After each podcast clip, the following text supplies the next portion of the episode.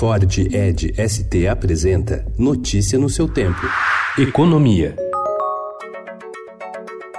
Em meio a um cenário de incertezas, a economia brasileira encolheu 0,2% entre janeiro e março, na comparação com o quarto trimestre de 2018, segundo o IBGE. A queda do PIB foi a primeira desde o quarto trimestre de 2016, reforçando a lentidão da recuperação da economia. Como os dados iniciais do segundo trimestre seguem ruins, as projeções agora apontam para um crescimento em torno de 1% este ano, abaixo do avanço de 1,1% de 2018. E após a queda do PIB, o governo estuda liberar o saque de contas inativas do FGTS para reanimar a economia. A medida tem potencial para injetar 22 bilhões de reais no mercado. Seria um fôlego para o consumo e para a redução do endividamento das famílias. PISPA zero, nós já estamos prontos para disparar. Gostaríamos de disparar hoje, mas aí fomos examinar também o FGTS. Aí o FGTS atrasou um pouquinho o PISPA zero.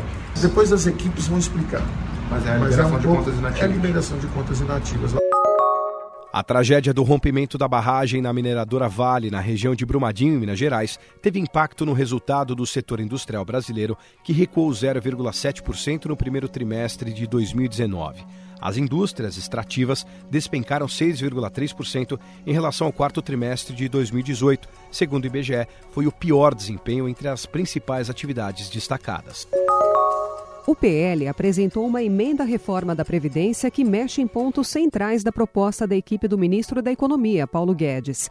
A apresentação da emenda foi endossada por 180 parlamentares, em sua maioria da oposição. A proposta do PL mantém as aposentadorias de trabalhadores rurais e professores e também torna a transição mais amena nos primeiros anos, além de mudar o regime de capitalização enviado por Guedes.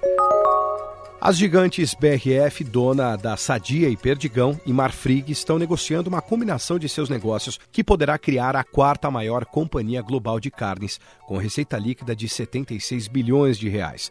As empresas anunciaram ontem que os conselhos dos dois grupos estão discutindo uma fusão, na qual a BRF terá 85% da nova empresa e a Marfrig 15%. Notícia no seu tempo. É um oferecimento de Ford Edge ST, o SUV que coloca performance na sua rotina até na hora de você se informar.